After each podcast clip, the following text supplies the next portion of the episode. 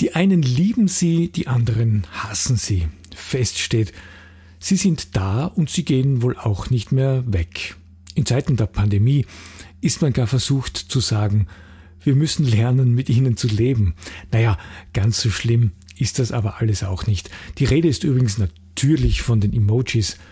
Man kann sich ihnen auf unterschiedliche Arten nähern und ein genauerer Blick darauf bringt durchaus erstaunliche Erkenntnisse zutage. Die Frage dabei ist aber nicht, was darf man und was darf man nicht, sondern was ist wo, wann und in welcher Situation sinnvoll. Ich habe mir dazu ein paar Gedanken gemacht. Sag mir gerne auch, was du drüber denkst und vor allem stay tuned. Buchstaben und Business.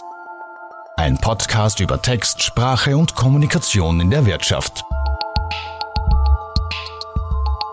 Sie treten Tag für Tag in millionenfacher Form auf, in, ja, wahrscheinlich in milliardenfacher Form auf. Keiner kann sie mehr wirklich zählen. Sie sind wirklich überall und sie bereichern unsere tägliche Kommunikation auf den sozialen Medien, auf den Plattformen, auf WhatsApp, auf Facebook, wo auch immer. Die Rede ist natürlich von den Emojis und diese Emojis, die sind mittlerweile ja auch Gegenstand von wissenschaftlichen Untersuchungen und es gibt sogar ganze Bücher, die aus Emojis bestehen. Es gibt einen chinesischen Künstler, der heißt äh, Xu Bing, ich weiß nicht, ob ich das richtig ausgesprochen habe der hat einen Roman geschrieben, der nur aus Emojis besteht. Naja, da erspart man sich immerhin die Übersetzung. Die Frage ist nur, in welcher Sprache ist das eigentlich geschrieben? In Emoji-ish? Wie dem auch sei, sie sind jedenfalls unter uns, sie sind im Frühjahr 2021 sogar in der Politik in Österreich gelandet, aber das ist ein ganz ein anderes Thema. In diesem Podcast geht es ja nicht um Politik, sondern es geht um Sprache. Ich bin Stefan Schwar, ich bin Texter und Lektor und ich vermittle alle möglichen Inhalte rund um die Themen Text, Sprache und Kommunikation und wie man damit in der Wirtschaft erfolgreich ist. Schön, dass du bei dieser Folge mit dabei bist. Das Thema Emojis, da gibt es immer zwei Pole, sobald die Diskussion sich um dieses Thema dreht. Es ist auf der einen Seite der Aspekt der Bereicherung und auf der anderen Seite das Thema des Verfalls der Sprache. Und die Bereicherung wird meistens argumentiert mit einer emotionalen Aufwertung, mit Humor, den man damit transportieren kann, mit Zusatzinformationen, die sich sonst vielleicht nicht so leicht vermitteln lassen. Es erweitert auch generell das Spektrum der Kommunikation, also schon einige Dinge, die dafür sprechen. Und auf der anderen Seite haben wir natürlich dann die ähm, Menschen, die den Sprachverfall ins Zentrum stellen. Da gibt es übrigens eine interessante Studie von Google, die vor ein paar Jahren veröffentlicht wurde. Äh, in Großbritannien mehr als ein Drittel der Erwachsenen in Großbritannien glaubt, dass Emojis mit Schuld am Verfall der englischen Sprache sind. Tja, das wird wahrscheinlich hierzulande oder im deutschsprachigen Raum nicht anders sein. Was also tun mit diesen Emojis? Wie soll man damit umgehen jetzt, wo sie schon da sind? Wie immer hilft vielleicht ein Blick auf die Geschichte, auf den Ursprung. Die Emojis, die kommen ja erst so richtig in der computerisierten Welt auf. Natürlich hat es auch vorher schon Zeichen in der Sprache gegeben, das ist keine Frage. Aber mit dem Siegeszug der Digitalisierung, und damit meine ich wirklich die, also die, die Anfänge der Computerisierung, der computerisierten Welt, da sind dann relativ schnell die Emoticons aufgetaucht, wie sie damals geheißen haben. Also diese Kombinationen auf, aus Zeichen, die auf deiner Tastatur zu finden sind. Also ein Doppelpunkt und ein Strich und eine Klammer das ist der Smiley und ein Doppelpunkt und ein Strich und eine Klammer in die andere Richtung. Das ist das traurige Gesichtchen. Und die gibt es ja natürlich jetzt schon seit einiger Zeit. Und diese unterschiedlichen Zeichen in der Sprache, die jetzt nicht unbedingt sprachliche Zeichen sind, die gibt es ja auch schon lang. Man muss da gar nicht das Beispiel der Hieroglyphen bemühen, aber das ist natürlich ein ganz besonders bekanntes Beispiel für Zeichen, die in der Sprache vorkommen oder die sogar die Sprache konstituieren. Und da, da denkt man natürlich auch sofort an Piktogramme und an alle möglichen sprachlichen oder nicht sprachlichen Zeichen. Und wahrscheinlich sind die auch so alt wie die Schrift selbst und so gesehen sind sie auch schon sehr, sehr lange Begleiter und sie sind auch in unserem Alltag ganz stark vertreten. Die Zeichen, meine ich jetzt, also die Verkehrszeichen zum Beispiel. Und der Sinn ist eigentlich auch ziemlich klar. Wenn ich ein Zeichen für ein Überholverbot habe, wo zwei Autos nebeneinander stehen und das linke Auto ist rot, dann ist es eben viel besser und viel leichter zu verstehen, als wenn ich hinschreibe, hier dürfen Sie nicht überholen. Da habe ich keine sprachlichen Probleme im Sinne von, dass eine Sprache ähm, eine Information vorgibt und die können dann nur die Menschen verstehen, die diese Sprache auch sprechen, sondern ich habe eben eine Zeichensprache, die universell ist, die allgemein verstanden wird. Und die Emojis, das sind dann die, wenn sozusagen aus diesen frühen Emoticons mit Doppelpunkt, Strich und äh, Klammer auf und zu, wenn dann plötzlich so wirkliche Gesichter werden, die sind seit 2010 im sogenannten Unicode verankert. Das ist so der Standard für digitale Codierung von sprachlichen Zeichen, aber dazu komme ich gleich.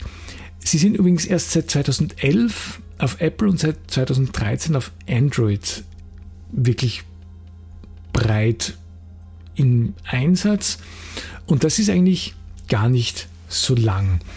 Diese Liste der Emojis, die wird ja auch ständig erweitert. Unlängst war das Impf-Emoji in großer Diskussion, weil ähm, das nämlich ein bisschen variiert wurde. Früher gab es nur eine Spritze mit einem mit roten Tropfen und das sollte wahrscheinlich für Blutabnahmen stehen. Und jetzt ist aber eine blaue Flüssigkeit drinnen und diese blaue Flüssigkeit in dem Emoji lässt einen vielleicht ein bisschen mehr ans Thema Impfen denken. Ich weiß, dass ein Podcast, ein Audiopodcast zum Thema Emojis natürlich schwierig ist, weil ich das einfach nicht zeigen kann. Aber ich denke, du kannst dir das vielleicht auch so ganz gut vorstellen. Ich habe das vorhin schon erwähnt, das Unicode-Konsortium oder Unicode, das ist so ähm, der internationale Standard, in dem man, wie es auf Wikipedia heißt, langfristig für jedes sinnvolle Schriftzeichen oder Textelement aller bekannten Schriftkulturen und Zeichensysteme einen digitalen Code festlegt. Also ein sehr ambitioniertes Projekt, das natürlich auch wächst, denn es werden ja immer mehr und da fängt das Problem ja eigentlich schon an, denn je mehr Emojis auf die Welt kommen, je mehr sie auch soziale, gesellschaftliche Aspekte abbilden, desto mehr fehlen auch. Und genau dieser Aspekt wird auch oft thematisiert, das sogenannte Emoji-Paradoxon.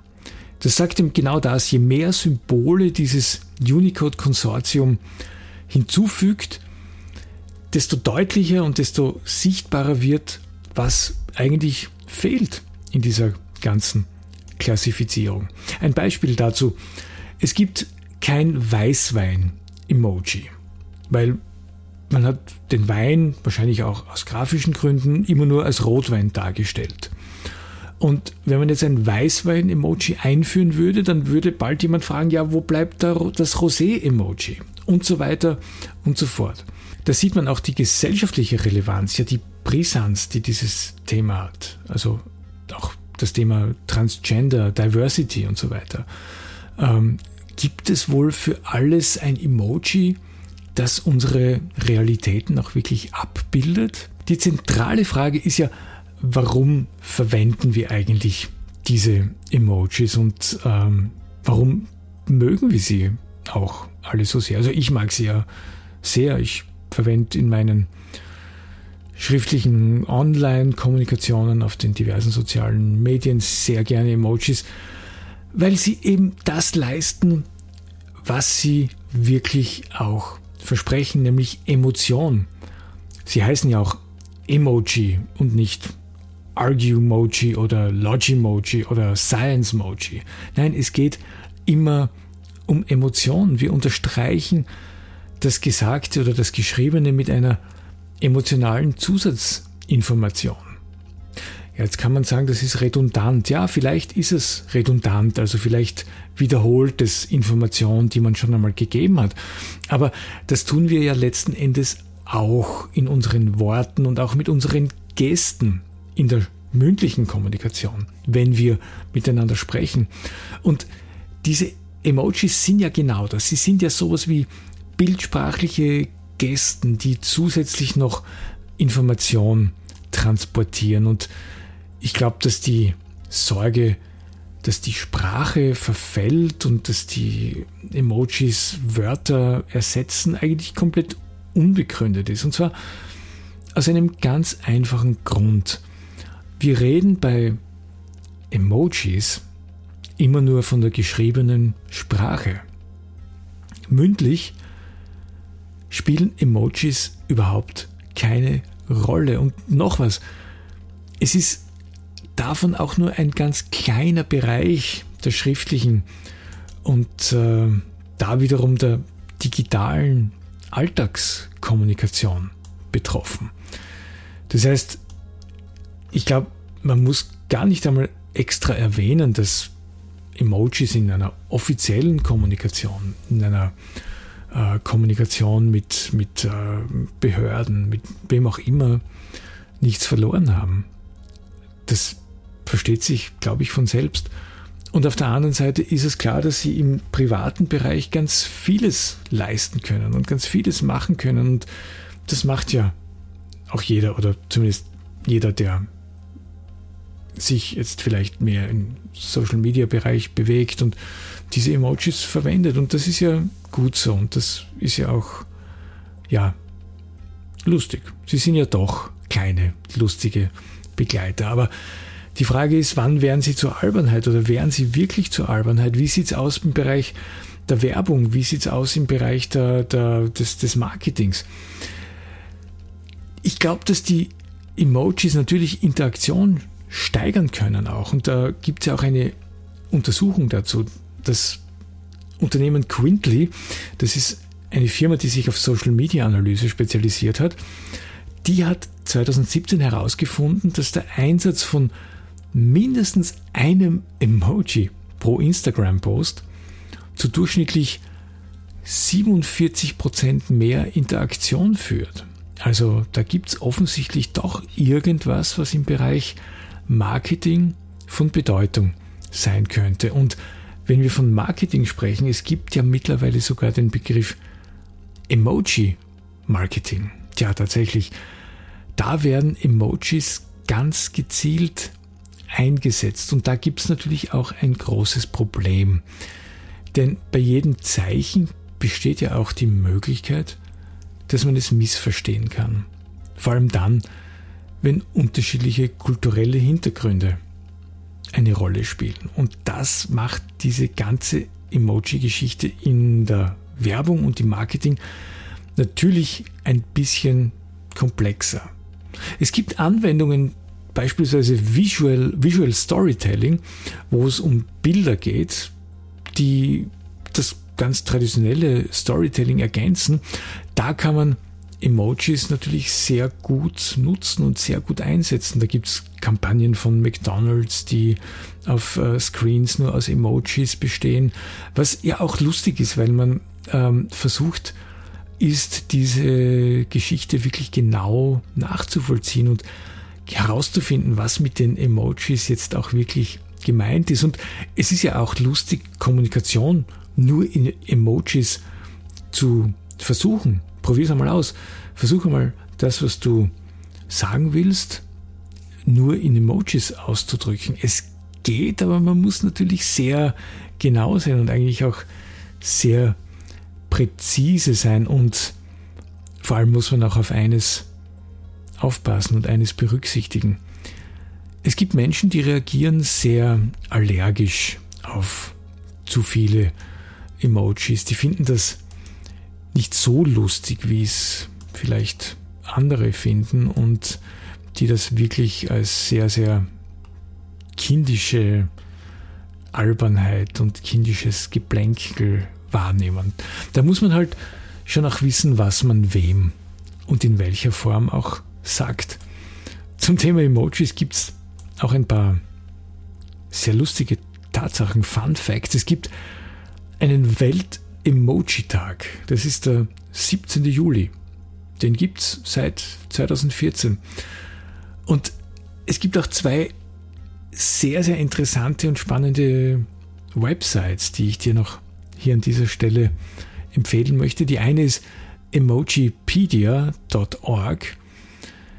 Da kann man Suchbegriffe eingeben und es wird nach passenden Emojis gesucht. Also wenn du auf der Suche nach einem passenden Emojis gibt, es gibt aktuell, glaube ich, so circa 3300.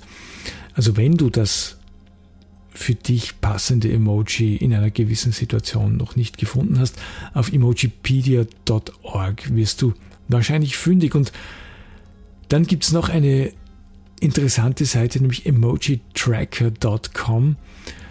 Da wird, da wird der Gebrauch von Emojis auf Twitter in Real-Time angezeigt. Also welches Emoji gerade in welchem Tweet vorkommt und das ist mehr als interessant. Fazit. Ich denke, die Emojis leisten genau das, was sie wirklich leisten sollen. Sie bereichern unsere Sprache, sie machen gewisse Dinge kürzer, sie machen gewisse Dinge emotionaler. Dafür sind sie super geeignet und super lustig. Natürlich überhaupt nicht in offiziellen Schriftdokumenten, auch nicht im Journalismus und auch nur sehr begrenzt in der Werbung, wie ich versucht habe kurz zu zeigen. Aber vom Sprachverfall oder vom Sprachuntergang kann bei weitem nicht die Rede sein. Die Emojis werden uns erhalten bleiben, sie werden uns begleiten und ich meine, das ist auch ganz gut so. Schön, dass du bei dieser Episode mit dabei warst. Bis zum nächsten Mal.